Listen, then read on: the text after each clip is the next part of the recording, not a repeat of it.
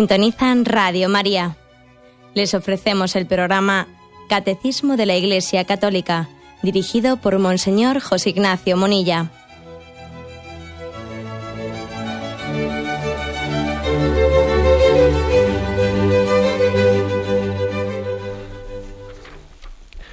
Un cordial saludo a todos los oyentes de Radio María.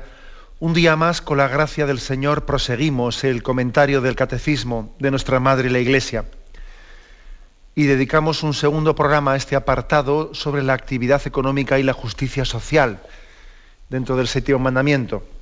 Vamos a hablar hoy un día más, ayer comenzamos, introdujimos el tema del trabajo, porque el catecismo dedica dos puntos al trabajo y habíamos dejado de sin comentar el 2428.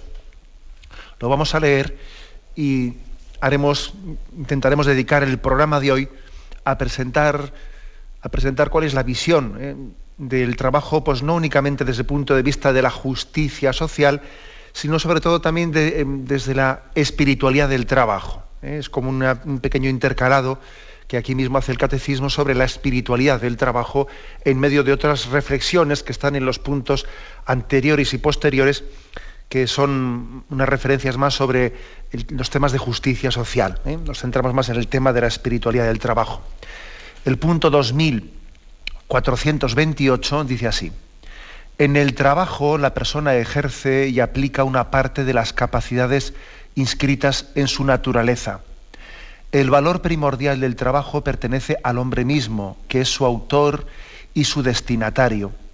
El trabajo es para el hombre y no el hombre para el trabajo. Cada cual debe, poner, debe poder sacar del trabajo los medios para sustentar su vida y la de los suyos y para prestar servicio a la comunidad humana. Decía pues que el tema del trabajo puede, puede ser eh, abordado más desde el punto de vista eh, de las relaciones sociales, de la justicia social, y también puede ser abordado desde el punto de vista de la vivencia interior, cómo vive eh, y qué sentido da el hombre a su trabajo. Es este el aspecto en el que hoy nos queremos centrar. Bueno, pues la verdad es que sirviéndome también me quiero servir de algunas reflexiones que ayer ya las introdujimos del punto anterior. También me sirvo de algunas reflexiones de, los textos de, José Rivera y José María Ereburu, Síntesis de Espiritualidad Católica. Bueno, pues en primer lugar, decir que los cristianos, para comprender qué es el trabajo, eh, partimos, partimos de una visión optimista de la creación. Eh, sería imposible tener una visión positiva del trabajo si nosotros los cristianos fuésemos dualistas. Me refiero a eso que si pensásemos que, como algunas religiones orientales sostienen, ¿no? en ese dualismo de que el espíritu es bueno y la materia es mala. Si alguien piensa que la materia es mala, entonces el trabajo, el trabajo pues, es trabajar con lo malo, con lo cual es imposible que eh, tengamos una visión positiva del trabajo.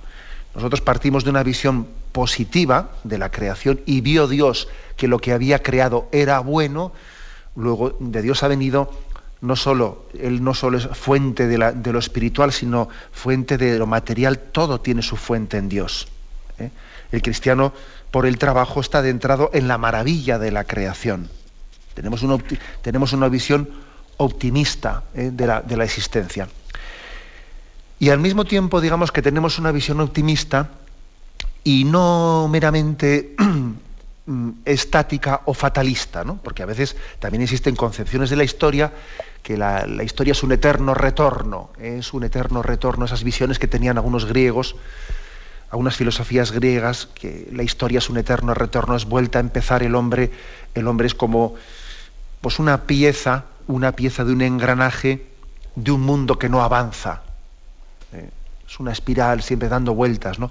Sin embargo, nosotros tenemos una visión de la historia que tiene una finalidad, ¿no? Eh, la, historia no es un círculo que da vueltas mm, y no sale nunca, no, es una flecha, es una flecha que va avanzando hacia el futuro, ¿no? Y la historia tiene un principio y un fin.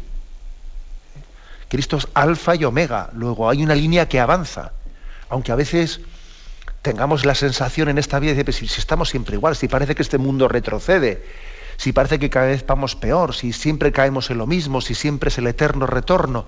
No, no, aunque, aunque en ocasiones podamos tener ¿no? momentos de crisis y tengamos esas, esas percepciones subjetivas. No, no, la, la línea de crecimiento de la historia no podemos negarla. Hay un crecimiento, vamos hacia la parusía, estamos preparando el retorno del Señor. Cada cosa que hacemos está preparando más su llegada. Hoy estoy más cerca que, ayer, pero menos que mañana, etcétera, ¿no? Y este programa del catecismo de hoy nos prepara y, lo que voy a hacer después, etcétera. Es una visión, pues no fatalista de la historia, sino que vamos avanzando. ¿eh? Tenemos una visión, por tanto, positiva de la historia. Esto es muy, importante. Esta visión positiva que tenemos nosotros de la, de la materia, de la creación, contrasta con la visión mundana, mundana del trabajo. ¿Cuál es la visión mundana del trabajo? Pues principalmente está basada en tres características, ¿no? Tres características, que son las siguientes, ¿no? La mera materialidad, la rentabilidad ¿eh? y la penalidad, ¿no? Que pues eso, que es algo totalmente, es una desgracia. Esas tres características son las que suelen, mm, pues yo diría, eh, caracterizar la visión mundana de cuando falta fe para entender qué es el trabajo pues difícilmente se considera en la visión mundana trabajo, pues cuando un trabajo se hace con gusto y no es penoso, se hace por con gusto, con afición, eso no es trabajo. Trabajo es aquello que te fastidia. O también cuando algo no te lo pagan, si no tiene retribución económica, eso no es trabajo. O cuando algo es espiritual y no es meramente material, eso no es trabajo. Es así, ¿no? Sin embargo, hay que decirte, tenemos que rebatir esto. ¿eh? No es cierto eso de que la, esencia del trabajo sea la penalidad. ¿eh? Claro, porque si, uno piensa que el trabajo eh, consiste en fastidiarnos, en fastidiarnos, en mortificarnos, si piensa eso, pues mira, la conclusión que vas a traer es muy, muy, evidente, ¿no? Cuanto menos trabajemos mejor. Y el cielo debe ser un sitio en el que vivimos muy bien porque allí no hay que trabajar a ver si llegamos al cielo cuanto antes y allí nos tumbamos en la tumbona, ¿no? Estamos con esa concepción falsa detrás de nosotros. Tal es así, fijaros bien, tal es así, que yo la verdad es que no, no, lo sabía, pero leyendo un poco y preparando esto me, vamos, me he enterado de que incluso la etimología de la palabra trabajar, fijaros de dónde proviene, es tripaliare, es torturar. Y el tripalium era el cepo, el instrumento de tortura compuesto por tres palos. O sea que fijaros de dónde viene la palabra trabajar. Arrastramos ahí, arrastramos pues una visión verdaderamente pesimista, ¿no? De la que tenemos que, tenemos que purificarla. Bueno, es verdad que luego, a partir del siglo XIII, fue adquiriendo otras connotaciones, ¿no? Pues la palabra trabajo, trabajar, adquirió otras connotaciones ya pues de, actividad laboriosa, incluso en francés, travail, ¿eh? Equivale nada menos que a estar de parto, que es una expresión preciosa, una etimología muy bonita, trabajo, es decir, estar una acepción que es damos, damos a luz la vida trabajando, sale de nosotros una vida, eh, el trabajo es fecundo. pero bueno, el hecho de que también ¿no? la palabra trabajar tenga esa etimología de tripaliare, de torturar, etcétera, mm, quiere decir que sí, que, que está ahí metida una mentalidad pagana, ¿no? Que parece que cuanto más penoso es una cosa, cuánto trabajo me da este, ¿no? Decir una cosa, cuánto trabajo me da este, es decir, cuánto me fastidia este. este tenemos metida esa, esa acepción. Trabajo sinónimo de fastidio. Sin embargo, cuando algo lo hago gozosamente, no, no, si no me da ningún trabajo, decimos, no me da ningún trabajo, lo hago muy a gusto. Hombre, es que el trabajo hay que hacerlo a gusto. O sea, por lo tanto, primera visión mundana que hay que purificar. Segunda, bueno, la que comentábamos ayer, el tema de, el tema de la rentabilidad. Pues lo que decíamos de que un ama de casa eh, pues entendemos que no trabaja pues porque no le pagan, ¿no? Como no le pagan, no trabaja. Y un estudiante tampoco trabaja, claro, no gana sueldo. Acordaros de, esa cita, esa cita tan preciosa ¿no? de Chesterton que, que os leí ayer, ¿no? Decía él, ¿no? La vuelvo a leer, dice, ¿cómo puede ser una gran carrera enseñar la regla de tres a los hijos de los demás? y sin embargo es una pequeña carrera y no es trabajar, enseñar a los propios hijos el universo. ¿eh? es ridículo. ¿eh? Pero claro, como también tenemos eh, esta especie de, de soniquete pagano de que para que el trabajo sea trabajo me tienen que pagar dinero, si no me pagan dinero, esto no es trabajo, ¿no? Curiosamente hay que decir que desde esta visión pagana, diríamos que Jesucristo trabajó durante los primeros 30 años porque se dedicó allí a la carpintería y luego dejó de trabajar para dedicarse a la predicación. ¿Cómo que dejó de trabajar? Si el, trabajo principal de su vida lo hizo predicando, no lo hizo en la carpintería. Hombre, también la carpintería era el trabajo de Jesucristo, pero era un trabajo mucho más importante, ¿eh? mucho más importante el que él realizó como predicador. O sea que hay, como yo decía, tres aspectos que configuran la visión mundana del trabajo. La penalidad, que eh, cuánto trabajo me da esto, o sea, el hecho de que el, el trabajo, para que sea trabajo, tiene que ser mortificante. Segundo, la rentabilidad, que o me pagan dinero o esto no es trabajo. Y en tercer lugar, eh, la materialidad, me refiero. La materialidad también es otra una visión mundana. La materialidad quiere decir que, solo se considera trabajo cuando estamos haciendo una, una actividad mm, en la materia, ¿eh? en, la en, la materia. O sea, un artista no trabaja. Un artista, no, yo, yo no trabajo, yo soy un artista, ¿no? Bueno, si es que, o que pasa un sacerdote tampoco trabaja, claro. Un sacerdote, ¿eh?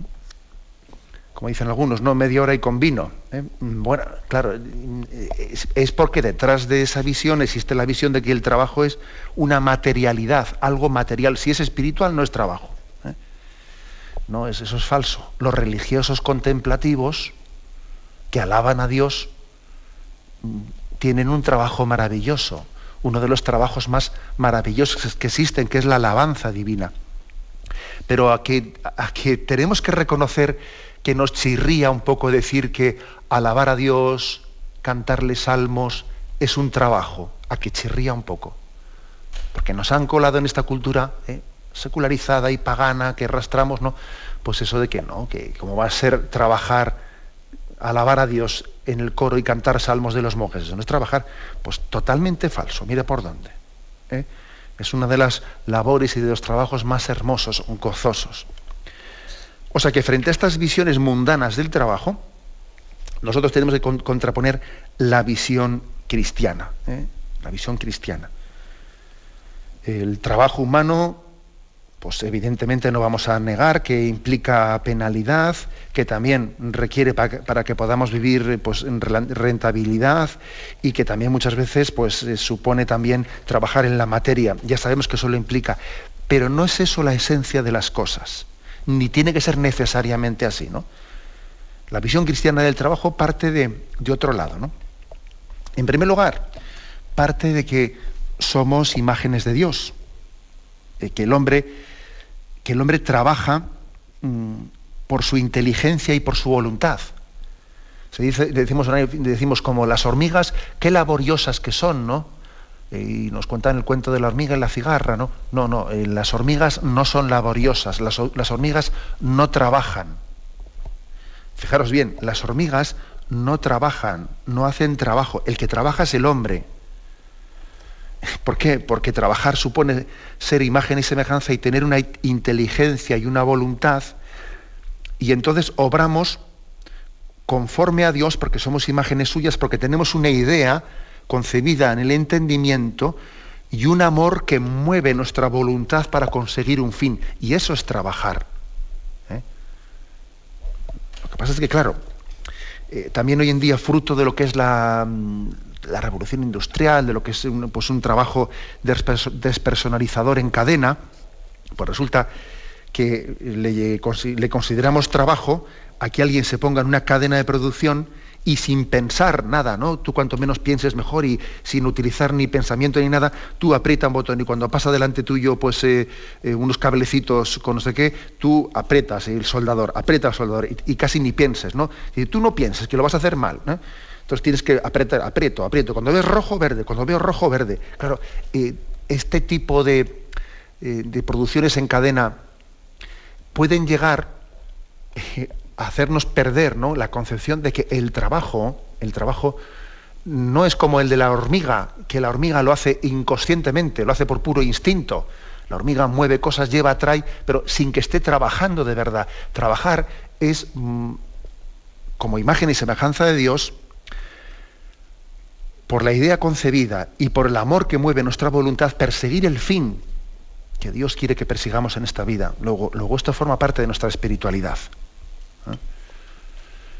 Y en ese sentido somos lo que se dice colaboradores de Dios. Colaboradores, ¿no? Laboradores con, o sea, trabajamos con Dios. Y, aquí nosotros hablamos de que Dios es la causa primera, es la causa primera universal, que se sirve de las causas segundas, que somos nosotros, instrumentos suyos, para llevar adelante su labor, su providencia en el mundo. Y así puede decirse, lo dice Santo Tomás de Aquino, que las causas segundas son las ejecutoras de la divina providencia. O sea, que Dios lleva adelante el trabajo del mundo sirviéndose de nosotros como causas segundas. Pero fijamos, no, pero no somos como hormigas que lo hacemos instintivamente. Eh, no, no, lo hacemos con inteligencia y voluntad. Y esto es lo impresionante, ¿no? que no se trata de causa primera y causa segunda, que la causa primera no anula la causa segunda, sino todo lo contrario, que, que nos capacita para colaborar con Él. Esto es un misterio, el misterio de amor de Dios, ¿no? No es que Dios tenga necesidad de colaboradores, pero por amor Él nos ha, nos, nos ha querido tratarnos no como hormigas, ¿no? Que hacen las cosas sin ser conscientes de lo que están haciendo instintivamente. No, nosotros eh, somos libres, somos conscientes, buscamos, perseguimos, buscamos una finalidad, podemos amar lo que estamos haciendo, somos causas segundas, pero que estamos integrados en esa finalidad de Dios por amor. Decía también Santo Tomás de Aquino, mayor perfección hay en una cosa, si además de ser buena en sí misma, puede ser causa de bondad para otras cosas, y así Dios hace con nosotros. Él quiere que también nos, no únicamente hace, sino que nos hace hacer. Es más perfección. Hacer, hacer, que hacer. ¿eh? Y, y, además hacerlo libremente y conscientemente, no como el reino animal. Eso es impresionante, ¿no? Dicho de otra manera, ¿qué es más decir? ¿Yo te quiero o te necesito? El otro día un sacerdote me hizo, eh, me hizo esta reflexión que yo la verdad es que nunca la había pensado y me, vamos, me, me, revolvió interiormente, ¿no? Dice, ¿qué es más decirle a alguien, te quiero o te necesito? Y la verdad es que si te lo pones a pensar, dices, no, es más decir, te necesito. Hombre, es verdad que tiene un riesgo, se puede ser mal entendido, ¿no? Te manipulo y no te quiero. No, no, pero se refiere a que no se trata únicamente de que te quiero, o sea, te doy afectivamente, te, lo doy todo, pero luego tú eres un inútil, no es un amor, un amor que te hace inútil porque no te hago crecer, no. Te quiero y te necesito, es decir, te incorporo a mi labor y hago que tú seas útil y necesario y colaborador mío. Y así ocurre en, la, vida humana de, de, los padres hacia los hijos, ¿no? A un niño que en sus primeros meses hay que decirle, te quiero, pero en ese momento se lo das todo hecho. Pero según el niño va creciendo, le dices, ¿me ayudas a poner la mesa? Venga, ¿me ayudas a esto? A tu hermano pequeño le vas vistiendo. Entonces ya no solo es te quiero, es te necesito, colabora conmigo. Y ese amor es más perfecto que el otro. Así hace Dios con nosotros. Que no solo nos dice te quiero, también nos dice te necesito. Es decir, colabora conmigo. Eh, sé también instrumento ¿no? para llevar adelante mi providencia entre los hombres. es que es, muy, muy hermosa esta visión ¿no? que nos da Santo Tomás de Aquino. En la creación es, por lo tanto, todo trabajo humano es al mismo tiempo obra de Dios y obra del hombre. Las dos cosas al mismo tiempo, fijaros, ¿no? Somos cooperadores de Dios. Y, esto es de Dios y esto es mío. Yo puedo hacer un trabajo y decir, el Señor hoy ha hecho esta obra y yo también he hecho esta obra y hemos colaborado mutuamente. Dios es el que activa y dirige la actividad de, de, de nuestro trabajo. Y además lo hacemos, pues lo hacemos con la fuerza del Espíritu Santo y nos sentimos movidos por Él. En Romanos 8:14 se dice, los que son movidos por el Espíritu, estos son hijos de Dios. Dejarse mover por el Espíritu. También para el trabajo. ¿eh? O sea, el trabajo que realizamos en el día a día es dejarnos mover por el Espíritu Santo. Como veis, esta visión de la espiritualidad del trabajo, nos hace entender que el trabajo no es una actividad que realizamos durante ocho horas en un taller. No, ¿qué pasa? Que el resto del día lo que hago no es trabajo. que es una visión mucho más integrada de lo que es trabajo. Yo trabajo en el taller y luego trabajo en casa y también trabajo pues, haciendo apostolado con los demás y teniendo una conversación con mis hijos. Todo ello es trabajo. ¿no? Por lo tanto, purifiquemos esa visión meramente rentabilista del trabajo, materialista y esa visión mortificante eh, que tener mucho trabajo es estar amargado. ¿no? Tenemos un momento de reflexión y continuamos enseguida.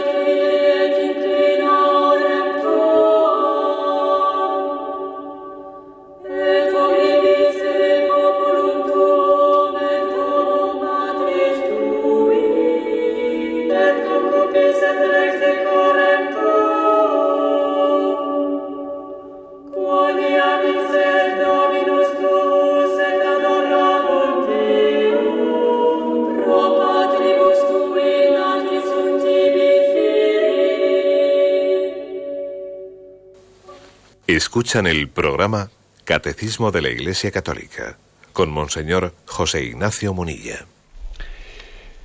Continuamos en la explicación de este punto 2428. Eh, queriendo hacer un pequeño resumen del punto anterior y este, estamos dedicando el programa a hablar algo de hablar o a exponer el tema de la espiritualidad del trabajo. Los fines del trabajo, pues nosotros decimos que es todo, toda la actividad del hombre está hecha para glorificar a Dios acordaros de San Pablo a los Corintios, ya comáis, ya bebáis, ya hagáis cualquier cosa, hacedlo todo para gloria de Dios. ¿Mm? Sería ridículo pensar que yo glorifico a Dios pues cuando estoy rezando, ¿no? Digo, cuando estoy trabajando, a Dios lo que es de Dios y al César lo que es del César. No, aplicamos esa frase ahí y de repente hemos desespiritualizado el trabajo. ¿eh? Bueno, pues no, toda actividad nuestra glorifica a Dios y el trabajo, pues, pues evidentemente, ¿no? La finalidad del trabajo es glorificar a Dios y la propia santificación del hombre, porque glorificar a Dios y que el hombre se santifique es como la cara y cruz de la moneda, así es que son dos aspectos de una misma realidad. ¿eh? Coinciden. Al glorificar eh, a Dios, nos santificamos. El trabajo humano, fijaros bien, no está en primer lugar destinado a transformar el mundo, sino a transformar el hombre mismo. Es, más prioritario, es más principal decir, ¿yo para qué trabajo? ¿Para qué? ¿Qué, qué finalidad práctica tiene lo que estoy haciendo? La primera, glorificar a Dios y santificarme yo. Esto a mí me da mucho consuelo, porque a veces, pues por ejemplo, cuando uno estudia, pues tenemos que reconocer que, que hemos solido quejarnos de decir, oye, pero qué cantidad de cosas estudiamos que luego no vamos a utilizar nunca, ¿no? Y asignaturas de filosofía y consideraciones que parece que eh, tienen únicamente como finalidad aprenderlas para luego soltarlas en el examen y luego a partir de ahí olvidarlas, porque no las vas a utilizar nunca en tu vida, ¿no? No tienen aplicación práctica. Eh, ¿Sabes? Solemos muchas veces quejarnos de eso, hasta que nos demos cuenta de que detrás de esa queja nuestra hay una incomprensión de qué es el trabajo. Si es que el trabajo tiene, tiene como finalidad que te santifique a ti, que te perfeccione a ti. Esas, esas, asignaturas que yo he estudiado y que difícilmente van a tener aplicación práctica en mi vida, me ayudan a desarrollarme yo, a que yo mis facultades las desarrolle, a que yo me santifique, a que yo me perfeccione. Luego, ojo con eh, supeditar el concepto del trabajo meramente a la practicidad. Es que hay muchas cosas, eso lo digo a los estudiantes especialmente. Hay cosas que estudiamos que sirven para perfeccionarte tú, para que tú, tú tengas capacidad eh, de, abstracción, para que tú te santifiques, para que tengas paciencia, para, etc. Porque nosotros decimos siempre que el hombre vale más por lo que es que por lo que tiene. ¿Eh? Y que desarrollando unas facultades nos superamos, nos trascendemos. ¿no? Bueno, pues el trabajo tiene como finalidad no solo lo práctico, sino santificarte tú, perfeccionarte tú. ¿Mm? San Juan Crisóstomo, que era alguien que cuando predicaba no se andaba con chiquitas, sino que, igual que os he dicho, citas suyas contra, eh, contra los ricos o la riqueza obtenida ¿no? A costa de la miseria de los pobres, que tiene citas tremendas, también habla con mucha fuerza San Juan Crisóstomo de la ociosidad, ¿eh? ociosidad el mal sentido de la palabra, no en el sentido de que el ocio, no, el mal sentido de la palabra. ¿eh? Y dice él que, hasta, que la ociosidad corrompe hasta el hierro, ¿eh? que si el hierro está ocioso, se reblandece. Y dice, y bien es que la tierra ociosa nada provechoso produce, sino malas hierbas, pinchos y cardos, y árboles estériles. En cambio, lo que se cultiva con trabajo rinde fruto. O sea, que es decir que, tenemos que, que, tomarnos en serio el trabajo, primero por santificarnos nosotros. También es verdad que hay que añadir esto un segundo aspecto, y por perfeccionar la tierra. ¿eh? Es decir, que Dios también ha querido que el mundo sea perfeccionado por el trabajo y que el crecimiento espiritual del hombre está vinculado también a que nosotros colaboremos con Dios para perfeccionar la tierra. Los hombres, digamos que no solo trabajan movidos por Dios o colaborando con Dios, también tienen que trabajar según Dios. ¿Qué quiere decir esto? Respetando las leyes naturales que Dios ha puesto en la naturaleza. ¿eh? es decir, esto es un aspecto importante. No basta decir que yo trabajo por Dios, por glorificar a Dios. No basta decir que yo trabajo con Dios, es decir, que trabajo con la gracia de Dios movido por Él. Hay que dar un paso más. También trabajo según Dios. Es decir, en el respeto de la creación, el respeto, si, yo estoy violando las leyes naturales a la hora de trabajar y estoy esquilmando las cosas, no estoy trabajando bien. Eh, si me permitís estas tres palabras, por Dios con Dios y según Dios. Por Dios, es decir, para gloria de Dios.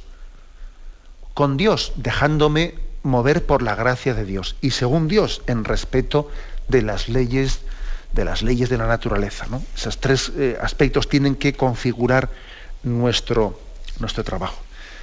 Aquí podríamos ir ya diseñando, diseñando lo que es eh, la espiritualidad del trabajo. ¿eh? Nosotros tenemos que ir trabajar según el espíritu de Cristo. Cristo era el trabajador. ¿eh? Y ojo, que repito lo que he dicho antes, no me refiero a la carpintería exclusivamente, ¿no? Me refiero especialmente que él fue maestro de los hombres. ¿eh? Su, mayor, su mayor trabajo fue moldear nuestro corazón. ¿eh? Moldear nuestro corazón. Igual que los apóstoles. ¿Cuándo fueron los apóstoles más trabajadores? Cuando pescaban peces o cuando pescaban hombres? Cuando pescaban hombres, o sea, las dos cosas, vamos, ¿no?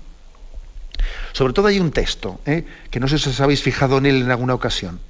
Juan 5, 17, que dice, mi padre trabaja siempre y por eso yo también trabajo.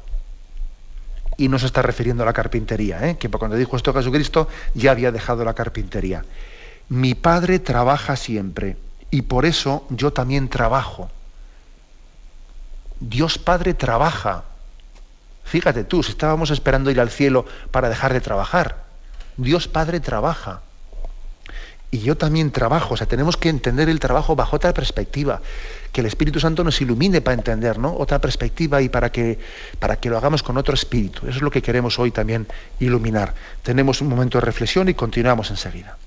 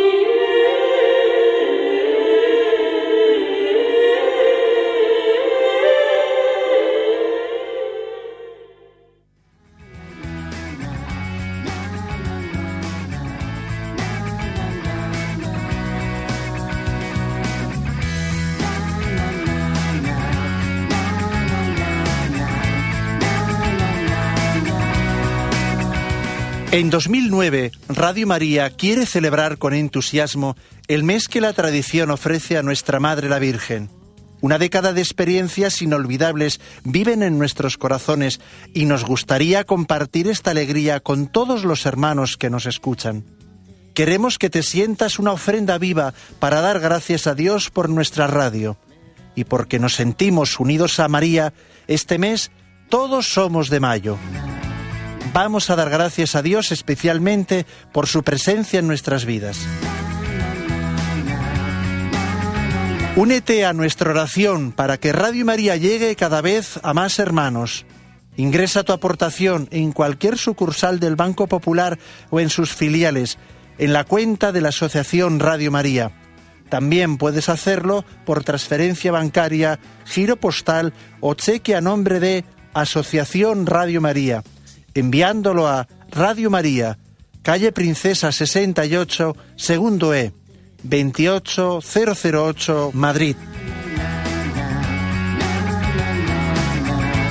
¡Somos de Mayo!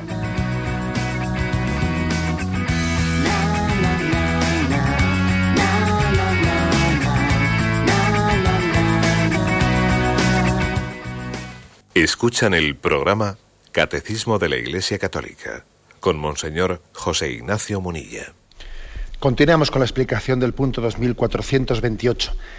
Espiritualidad del trabajo. Decíamos en la, concluíamos la intervención anterior citando ese texto de Juan 5, 17, que es un texto que tenemos que reconocer que es de los que no se nos no se ha hecho muy popular, así como hay otros yo soy el camino, la verdad y la vida, la verdad os hará libres. Hay pues versículos del Evangelio que, que se han grabado mucho ¿no? en nuestra, pues en nosotros. Sin embargo, este, mi padre trabaja siempre y por eso yo también trabajo. Este es un texto del Evangelio que casi se nos pasa desapercibido. ¿eh? Está en el mismo Evangelio que los otros textos. Y esto configura nuestra espiritualidad del trabajo. En primer lugar, ¿qué se extrae de este versículo? Que el trabajo es colaboración con Dios Padre. ¿eh? Y esta es la clave de espiritualidad cristiana. El trabajar con conciencia amorosa de estar colaborando con Dios, con conciencia amorosa, no por no de una manera autómata, no porque no hay más remedio, no por no no la conciencia amorosa de que estoy colaborando con Dios Padre. Eso es lo que configura la espiritualidad del trabajo. Hay que reconocer que, pues en el mundo rural, eso de la conciencia amorosa de colaborar con Dios pues podía parecer más sencillo, porque uno veía crecer, ve crecer, ¿no? Pues las espigas, y entonces parece que está tocando y palpando de cómo Dios mismo hace crecer la naturaleza y yo colaboro con Dios. Y en el mundo industrial, pues claro, como estamos metidos allí, en una cadena, estamos, y como hay tantas mediaciones, ¿no? Y la, mediación laboral humana es más compleja. ¿eh? Sin embargo, mi colaboración con Dios es igual en la oficina y en el campo, es igual. Igual en la oficina tengo que tener más una mirada de fe para ver detrás del ordenador y para ver detrás de los papeles y de los archivos, para ver también cómo Dios Padre trabaja y yo colaboro con Él, hay que tener más visión de fe porque me puedo quedar en el chip y me puedo quedar en el archivo, ¿eh? pero es que es igual que en el campo. Igual que cuando pues, un labrador ve, salir el sol y, ve cómo calienta y da calor y, y, ve a Dios ahí, casi le toca. Lo mismo tenemos que sacar como conclusión en la oficina o en la fábrica. El trabajo tiene su razón de ser por la colaboración amorosa con Dios Padre. También, también hay, que añadir una cosa más, la ofrenda espiritual, ¿eh? que ayer también hice una referencia al tema del ofrecimiento de obras. ¿eh? ofrecemos los, los, sufrimientos y alegrías de hoy en reparación de nuestros pecados, es decir, sufrimos, hay una ofrenda unida a la Eucaristía. ¿Mm? Queremos que todo lo que hacemos sea ofrecido. Asumiendo, fijaros bien, asumiendo también el, que también esto forma parte de la espiritualidad, ¿eh? también lo dijimos ayer, asumiendo eso que tiene el, el trabajo que nos resulta también mortificante. Porque hay que decir que el trabajo en sí mismo no es una penalidad, pero el hombre eh, en su condición limitada, pecadora, lo percibe también, en muchas facetas de la vida, lo percibe como algo que me mortifica. Luego eso hay que asumirlo y ofrecerlo a Dios de una manera también purificadora para nosotros. ¿Mm? nosotros hemos, hemos, subrayado mucho eso de que el trabajo es un castigo. No, nosotros en nuestra condición pecadora lo percibimos así. Antes del pecado original también había trabajo explico? O sea, es decir, antes del trabajo del pecado original también había trabajo. Lo que pasa es que el, que el pecado no resultaba mortificante para Adán y para Eva antes de haber pecado. Después de haber pecado le resultaba mortificante. Luego forma parte de nuestra espiritualidad el que nosotros hagamos una ofrenda también al Señor de, lo que nos cuesta. Señor, me cuesta, pero yo yo sé que me, que me santifico y que te doy gloria y, que perfecciono la creación y que colaboro contigo y hago una ofrenda de las alegrías y de las penas. E intento ofrecerte también, que eso es otro elemento más, un trabajo bien hecho. ¿no? Pues yo intento traducirlo, traducirlo en un trabajo bien hecho. Eso de tente mientras cobro es muy significativo de que no hay espiritualidad en el trabajo eso de tente mientras cobre y todos son chapuzas y chapuzas, eso, eso es muy indicativo de que el trabajo eh, lo estamos viviendo meramente como, eh, pues como una cuestión de una transacción de rentabilidad para que me den el sobre al fin del mes, ¿no? No, yo si, si, las cosas las hago con ese sentido de dar gloria a Dios y de una ofrenda espiritual, yo a Dios no le ofrezco chapuzas. ¿Explico? Yo a Dios, si algo lo hago para Dios, no, yo busco para Él lo mejor. Si es para Él, ¿cómo no voy a intentar hacerlo lo mejor posible? ¿Mm? Luego esto también caracteriza nuestro trabajo. Que digo una cosa más, que no se trata de un perfeccionismo tampoco, ¿eh? Ojo, no se trata de un perfeccionismo, porque detrás del perfeccionismo a veces puede haber una especie de pues de visión en la que en la que el trabajo me estoy yo buscando a mí mismo, mi, autosuperación, ¿no? Es decir, cada uno tenemos unos talentos, ¿no? Y sin duda alguna habrá trabajos que sean más agradables a Dios, aunque materialmente sean menos perfectos. ¿Por qué? Porque puede haber un perfeccionismo que está hecho pues, para que el jefe lo vea y yo así ascienda. ¿eh? O un perfeccionismo para que así yo pueda vender más. Mira, hago esto perfecto porque si no hay una competencia tremenda y la única manera de, ¿eh? poder nosotros ser los primeros en el, mercado. El perfeccionismo puede tener un montón de finalidades bastardas que no busquen la glorificación de Dios. ¿Eh? Luego sí, nosotros intentamos ofrecerle a Dios el trabajo lo mejor hecho, pero no por, perfeccionismo, ¿eh? sino por amor a Dios. Y de aquí también del hecho de que no seamos perfeccionistas, ¿eh? mm, se derivan otras consecuencias para nuestra espiritualidad. Por ejemplo, el hecho de que vivamos el trabajo sin tensiones, sin la tensión y la preocupación que tiene el perfeccionista, ¿eh? que tiene que salirle, todo perfecto y le sale algo mal y es que se pone cardíaco. Y, y esas tensiones y preocupaciones son propias de quien no busca la gloria de Dios, sino busca su perfeccionismo. ¿Y qué me decís de esos días que llevas trabajando toda la tarde y de repente te habías olvidado hacer una copia de seguridad y se te borra todo lo que habías hecho? Y entonces enganchas ahí un enfado que pierdes los papeles y, dice uno, pero bueno, alguno igual hasta se le coge, se le escapa y blasfema. Pero bueno, yo todo lo que había hecho no era para gloria de Dios. Entonces, por el hecho de que se haya perdido ese trabajo, ¿qué más dará? Si para Dios ese trabajo está igualmente hecho, aunque lo hayas perdido. Sí, pero lo he perdido todo. Porque, pero tú para quién trabajas? ¿Qué finalidad perseguías? Tú no estabas queriendo glorificar a Dios y, santificarte tú. O sea, ocurren cosas en nuestra vida a veces que ponen a prueba la espiritualidad de nuestro trabajo. Y, perdemos eh, la paz y pues un ataque de mal humor, etcétera. Y en el fondo son pequeños avisos que Dios quiere darnos para que nos podamos preguntar, vamos a ver, ¿yo para quién trabajo? ¿Por qué trabajo? ¿Cuál es la finalidad que persigo? ¿no? Es decir, que el trabajo tenemos que sobrenaturalizarlo. Sobrenaturalizarlo, que es que hay que hacerlo así. ¿eh? Y además no me refiero únicamente a sobrenaturalizarlo los que tenemos, entre comillas, la suerte de que nuestro trabajo eh, tenga, tengamos entre manos cosas sobrenaturales, que estemos siempre hablando del Evangelio o celebrando sacramentos. No, no incluso pues, todos los, los laicos y seglares que en sí mismas las cosas que hacen son eh, naturales porque administran, porque fabrican, porque están en el comercio, porque están arando el campo. Aunque el trabajo en sí mismo sea natural, hay que sobrenaturalizarlo, es decir, hay que elevarlo a un fin sobrenatural. ¿Mm?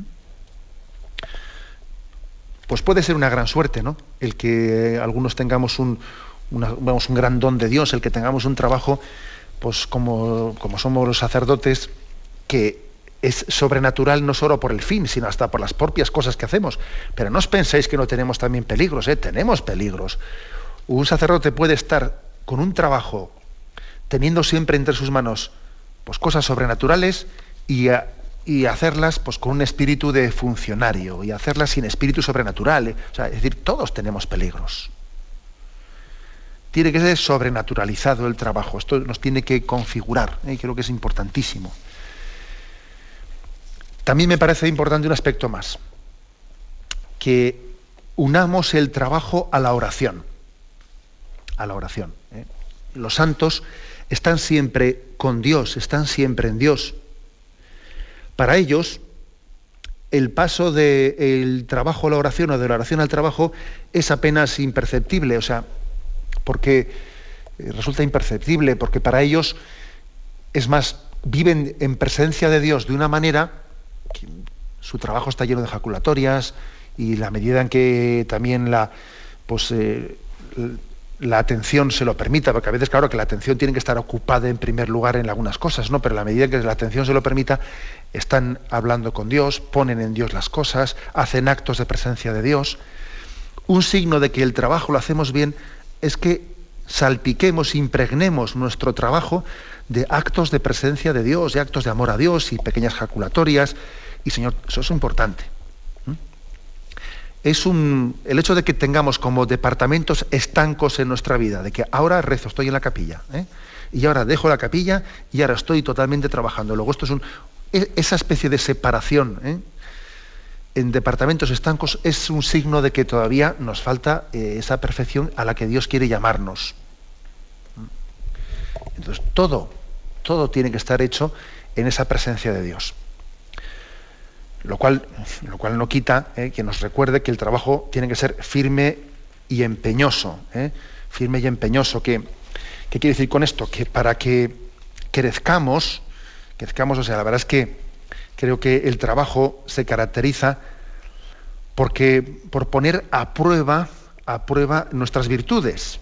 eh, de fortaleza, de paciencia, de servicialidad. O sea, es decir, que, que cuando hablamos de espiritualizar, eh, no, no pensemos que eso es pues, un misticismo que no asume lo ascético, tiene que asumir lo ascético y también el trabajo supone atarse a un clavo ardiendo y supone decir, madre mía, si miro el reloj todavía quedan dos horas y media para que llegue la hora de salir. dos horas y media, pero qué largo es esto. Bueno, pues venga, eh, eso supone agarrarte al clavo de la cruz eh, y poner a prueba las virtudes, que como muchas veces hemos dicho en este programa, si las virtudes no se ponen a prueba, no crecen, no crecen. Si yo pretendo siempre hacer las cosas sin violentarme nada, ¿no? Hay, paz, paz, sin violentarse. Bueno, mira, si no nos violentamos, no crecemos. ¿eh? Luego también está este aspecto de eh, bien, la, oración hecha sin, sin, perfeccionismo, sin perfeccionismo, buscando la gloria de Dios, pero eso no quiere decir que no tenga que ser empeñosa, firme y poniendo pues, todo el esfuerzo que hay que poner detrás nuestro. Yo diría que un signo, ¿no? y voy a concluir con ello, un signo de que la espiritualidad del trabajo está bien encaminada, a mí me parece, es la capacidad de integrar la cruz, la cruz y la alegría en el trabajo. Asumo la cruz que el trabajo me supone, porque igual además tengo compañeros. A veces lo más duro del trabajo suelen ser los compañeros, ¿eh? O casi siempre. Asumo la cruz, pero la cruz no me impide vivir la alegría del trabajo la conciencia amorosa de que estoy colaborando con Dios Padre. Ese suele ser el mejor signo de que estamos viviendo equilibradamente la espiritualidad del trabajo. Que la dimensión de la cruz del trabajo no me impida vivir en alegría, ¿no? Y que esa alegría de que estoy colaborando con Dios me lleve a una entrega pues en seriedad, en responsabilidad, entre lo que llevo entre manos, porque si algo lo estoy haciendo por Dios y para Dios, ¿cómo no le voy a no ofrecer lo mejor de mi vida y de mis capacidades, que por cierto no son mías, sino que es Él el que me las ha puesto, ¿no? el que me las ha dado? Bien, lo dejamos aquí. Como veis, hemos querido eh, dedicar este punto de hoy eh, dentro de, eh, de, este contexto de, de, la explicación de la justicia social en el que nos encontramos al tema del trabajo humano, la espiritualidad del trabajo, perdón. Lo dejamos aquí, damos paso a la intervención de los oyentes. Podéis llamar para formular vuestras preguntas al teléfono 917 107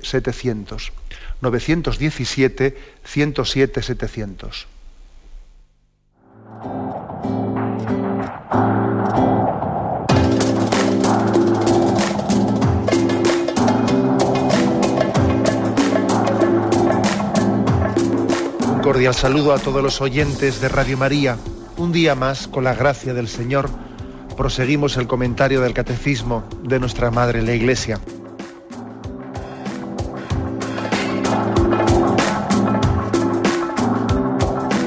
Porque le has quitado la única manera de protesta que tiene. O sea que cuando hay un dolor fuerte no hay que tomar analgésicos, hay que ir no, hay que tomar, No, sí, hay que bien, pero, pero no analgésicos fuertes para que se cometa el error de bloquear la defensa y no poder llegar al diagnóstico. Bien, bien. ¿Le gustaría tener sus programas favoritos de Radio María para escuchar en cualquier momento? Llame y pídanos el programa que más le interesa en cualquiera de sus emisiones. Recogeremos su petición además de sus datos completos para hacer el envío. Solo necesita tener un lector de CD o DVD que reproduzca el formato de compresión digital MP3. Llame al 914-550-480 y atenderemos su petición encantados. Tome nota. 914-550-480. Radio María, más cerca de usted.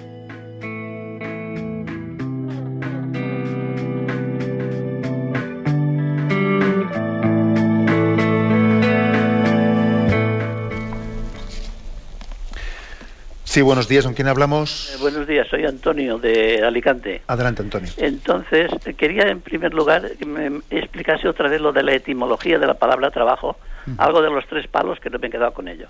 Y en segundo lugar, resulta que yo he estado en el comercio, en la, en la competitividad, en la competencia, entonces mi trabajo iba contra el trabajo de los demás, de la competencia. Inclusive, pues algunas eh, marcas llegaron a cerrar o, medio cerrar, no, no por mi trabajo, sino por la empresa que llevaba. quiero decir una palabra, que mi trabajo anulaba el trabajo de los demás, iban al paro, por ejemplo. Eh, inclusive alguno llegó a tener una situación difícil, ¿no? Entonces, mm, yo estaba cumpliendo con mi deber, con el deber que me que me que me mandaba mi, mi empresa, ¿no? Y, y la verdad, pues me he quedado muchas veces frustrado, no ahora, en este momento, sino ya lo pensé entonces. Estoy quizá perjudicando el trabajo de los demás, las familias de esos otros señores. Claro, yo tenía que defender mi, mi, mi familia, y, pero al mismo tiempo estaba, diríamos, atacando al prójimo. Entonces, en el comercio es que ocurre una cosa, que o comes o te comen. O sea que estás en una situación muy delicada porque o trabajas con ahínco o te hunden o te ahincan. De acuerdo, gracias por su intervención que es muy práctica, es muy práctica. Porque yo, claro, he hablado de la espiritualidad del trabajo, pero luego hay que poner casos y situaciones y problemas concretos como el que pone el oyente. Y ciertamente la solución, la solución según la justicia social, no puede ser la de decir, a ver, yo no voy a ser todo lo eficaz que podía ser en mi trabajo, aunque mi jefe me pida, pues yo voy a trabajar al 60%, porque si trabajo al 100% voy a ser muy eficaz y entonces, claro, esta empresa va a avanzar mucho y podemos hundir otras. Bueno, evidentemente esa no puede ser la solución. Yo tengo que dar lo mejor de mí mismo, ¿no? Que luego por dar lo mejor de mí mismo nuestra empresa progrese y en esa competencia de la economía de mercado otra empresa se hunda y cierre, pues eso puede ocurrir, pero es que eso forma parte de las leyes de mercado. Leyes de mercado que luego tienen que tener otros resortes de regularización. ¿eh? Pues como es, por ejemplo, el derecho al paro de esas personas, el que también esta empresa, que gracias a mi esfuerzo ha creado más riqueza, pues esta empresa, el empresario tiene que decir, bueno, pues gracias a Dios esta empresa ha progresado, y además hasta el punto de que ha ido cerrando otras empresas, yo voy a también a incorporar más personas, o sea, yo tengo que ir haciendo crecer la riqueza, ¿no? Pues mira qué bueno que gracias a que aquí hemos progresado, ahora puedo tener no 50 empleados, sino 75. explico? O sea, eso también hay que confiar en que si esta empresa progresa frente a otras, irá teniendo más trabajadores. ¿Mm? O sea, que también estamos, jugamos con unas leyes de mercado que tienen que tener resortes, eh, resortes humanos de justicia social, pero que lógicamente es inevitable, ¿no? Bien, con respecto al trabajo, perdón, al trabajo, con respecto a la pregunta que ha hecho sobre la etimología, decía que que trabajar, ¿eh? la palabra trabajar procede de tripaliare, que significa torturar, ¿no? y de tripalium, eh, que era un cepo o instrumento de tortura compuesto por tres palos, al que se ataba allí ¿no? a, pues a, los presos. ¿no? Decía que como es desde esa etimología eh, tenemos que hacer un esfuerzo de purificación de esa visión de, del trabajo meramente como penalidad, como sufrimiento, ¿no? Y hay que hacer una purificación y desde el espíritu cristiano ¿eh? hay que purificarlo. No todas, o sea, la cultura cristiana no ha llegado a, o sea, ha empapado mucho nuestra tradición, pero no hasta el punto de que haya cristianizado todos los conceptos, ¿no? Como ejemplo este, pues hay que, y decía que como en francés, travail, em, equivalía, equivale, ¿no? y es una especie de sinónimo de estar en parto, y eso es una etimología mucho más hermosa. Eh, mucho más acorde con el espíritu cristiano del trabajo. Adelante, vamos para un siguiente oyente. Buenos días. Buenos días, Padre José Ignacio. Sí, lo escuchamos. Soy John de Parafruyer en Girona. Adelante, Es con referencia al trabajo. Digo, en estos tiempos que obligan las empresas a sus trabajadores a que participen de sus pérdidas, obligándoles a hacer más horas extras y menos días de descanso y menos sueldo, ¿no estarían con ello las empresas a estar obligadas a participar de esos trabajadores de sus ganancias? Es decir, que de sus años de bonanza le están debiendo a sus trabajadores, pues la obligación debería ser mutua. Mm. Buenos días, monseñor, y muchas gracias. Pues evidentemente, ¿eh? yo creo que el ejemplo que ha puesto el del oyente es muy, muy evidente. Si se pide corresponsabilidades ¿no? en momentos de crisis, a veces pues se hacen, se hacen ahí unas reuniones de, con el comité de empresa y diciendo, bueno, esto está muy duro, y se piden colaboraciones de horas extras que sean hechas sin cobrar, etcétera. Y bueno, lógicamente qué más normal, ¿no? Que eso también sea, hubiese esa corresponsabilidad que se pida, pues sea en, con billete de ida y de vuelta, ¿verdad? Que más normal. ¿eh? Yo creo que también el hecho de que haya ahora mismo empresarios que estén con la soga al cuello y que estén también necesitando de una colaboración extra de sus obreros, es para ellos una llamada de atención de que el momento después de, vacas gordas, el momento de vacas gordas, mm, también, ¿no? Ese sentido de la corresponsabilidad entiendan que por parte de ellos también existe, ¿no? Pues una deuda importante. ¿eh? Eso es otra aplicación práctica de nuestros oyentes. Adelante, vamos a un siguiente oyente. Buenos días. Buenos días, monseñor. Voy a intentar ser breve, que me han pedido que sea breve. Quiero dar mi pequeño testimonio. Yo soy una madre de familia, eh, cuido mi casa, mis hijas, ayudo a mi marido en su trabajo, participo en todo lo que puedo en la parroquia, soy catequista, miembro del, miembro del consejo, soy secretaria, llevo todos los niños de comunión, de que están haciendo este año la comunión para enseñarles las canciones los gestos, en fin, participo en todo lo que puedo. Y cuando a alguien le pido pues que nos ayude, que nos eche una mano, sabe usted que hay pocas catequistas y tal, entonces me dicen, es que tú puedes hacer todo eso porque no trabajas. Y yo pregunto, ¿no es eso un trabajo? Sí, evidentemente. Y otra aplicación práctica, un oyente, a lo que hemos dicho hoy, ¿no? Pues porque nos parece que toda esa labor concreta, pues como no está remunerada, pues entonces no. Y, otra cosa más voy a decir, que cuántas veces ocurre en las parroquias que ven, pues muchas personas ven católicos, ¿eh? ven cómo las catequistas se entregan y entonces dicen cuánto les pagarán, porque les parece impensable que alguien pueda estar entregando su, dedicación y su labor y pueda estar haciéndolo a cambio de mm, algo que no sea dinero. ¿Y cuánto les pagarán? Y en esa pregunta de cuánto les pagarán, o esa sospecha de que algo tiene, alguna retribución material tiene que haber, pues se esconde una incapacidad, una concepción del trabajo totalmente pues corrompida por esa visión pagana de que trabajo es dinero y si no, no es trabajo. ¿no? Luego, ¿cuánto tenemos que purificar eh, de nuestra visión? Brevemente, una última llamada. Buenos días. ¿Qué hay? Buenos días. Sí, buenos días. Sí, iba a hacer referencia también un poco sobre lo que ha dicho en cuanto a que realmente el trabajo pues, sea, sea para, para la voluntad de Dios. Que no el propio trabajo no sea pretexto para evadir el sentido de, la vida, ¿no? Mm. Tanto el anuncio de la buena nueva, de, de los mensajes, de las enseñanzas evangélicas, que realmente es lo que da sentido a la vida y al trabajo, o en sentido contrario, ¿no? El pedirle al Señor porque nos dé discernimiento para ello, porque si no nuestra vida pues será, sería muy triste, que de hecho lo es, que nos podemos evadir con tele y 40.000 rollos, ¿no? Pero que un poco sea eso, en un sentido o en otro, y luego por supuesto, el Señor mismo, no, sé, no recuerdo qué versículo decía, no trabajéis en el sentido de que eh, está por encima en el, anuncio del reino de Dios, y bueno, eh, por supuesto, eh, servir a Dios y al dinero son dos cosas distintas. Gracias por su intervención. De, ella yo sobre todo me, quedo en algo que, que, no lo he referido, la posibilidad de que el trabajo sea una evasión en el mal sentido de la palabra, sea un escape. Puede ocurrir que alguien diga, pues mira, yo estoy alargando mis horas de oficina por no estar en mi casa y me refugio en el trabajo y en el trabajo porque mira, ahí me siento útil y el resto de mi vida no sé disfrutarla, no sé disfrutar el ocio, no sé disfrutar mi, la familia y entonces estoy como esclavizado en el trabajo porque no tengo una visión equilibrada de las cosas. Ojo que eso puede ocurrir. Puede ocurrir que el trabajo sea vivido como una visión, una evasión, un escape, un no. A uno dirá, pero madre mía, con, lo con lo que nosotros deseamos terminar el trabajo, sí, pero algunos desean que no termine porque no saben vivir equilibradamente en la familia o escapan de ella, etc. ¿eh? O sea que también hay que vivir, que aquí dice el punto de hoy, que el trabajo es para el hombre y no el, el hombre para el trabajo. ¿eh? Eso está en el punto 2428 que hoy hemos comentado. Me despido con la bendición de Dios, Todopoderoso, Padre, Hijo y Espíritu Santo. Alabado sea Jesucristo.